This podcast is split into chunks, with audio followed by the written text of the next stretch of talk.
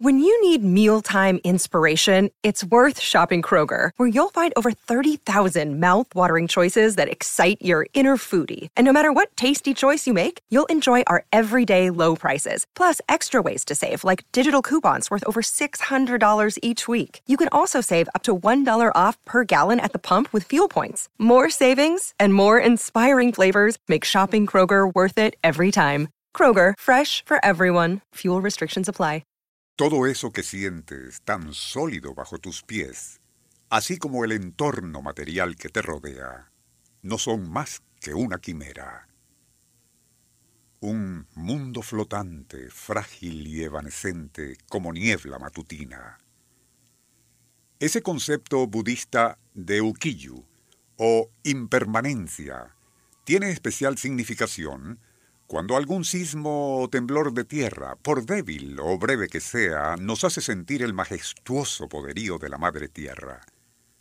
Aún así, no muchos californianos se sentían intimidados aquella noche del 28 de abril de 1906 ante una serie de temblores de baja intensidad que se habían estado manifestando desde temprano en San Francisco entre quienes tampoco conferían importancia a esos ocasionales estremecimientos, estaba un ilustre visitante en la ciudad, el mundialmente famoso tenor Enrico Caruso, quien, ya casi de madrugada, se encontraba utilizando todos sus recursos de seducción para conquistar a la bella esposa de un conocido industrial.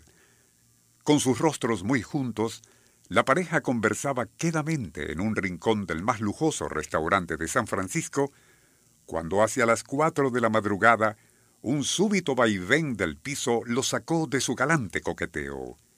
Aún así, Caruso, seguro ya de su conquista, se limitó a sonreír, al tiempo que comenzaba a entonar quedamente una romanza napolitana al oído de su acompañante. Pero casi de inmediato, se escuchó un ruido profundo, como de cristales quebrándose, e instantes después, tanto su mesa como toda la estructura del restaurante fueron violentamente sacudidas.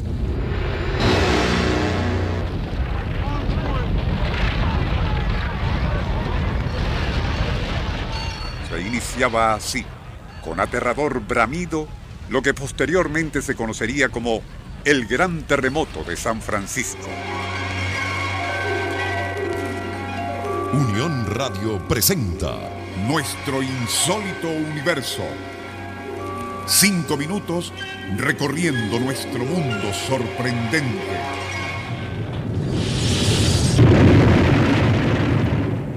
Aquella madrugada, en abril de 1906, San Francisco fue estremecida no por una, sino dos tremendas sacudidas.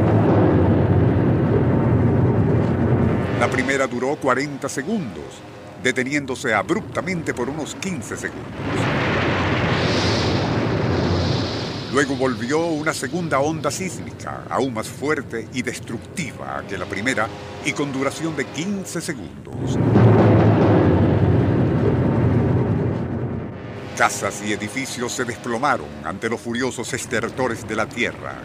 Cañerías del gas reventaron, igual ocurrió con las tuberías del acueducto, mientras los rieles del tranvía se retorcían como pedazos de alambre. El lujoso hotel donde se encontraban Caruso y su enamorada se encogió grotescamente al ceder los primeros tres pisos, cayendo el resto del edificio sobre estos, en tal forma que quienes se encontraban en el cuarto piso pudieron escapar por las ventanas y caminar hacia la calle. Afortunadamente para el mundo de la ópera, Caruso y su aterrorizada acompañante, olvidando el galanteo, habían corrido hacia la calle al iniciarse la primera sacudida.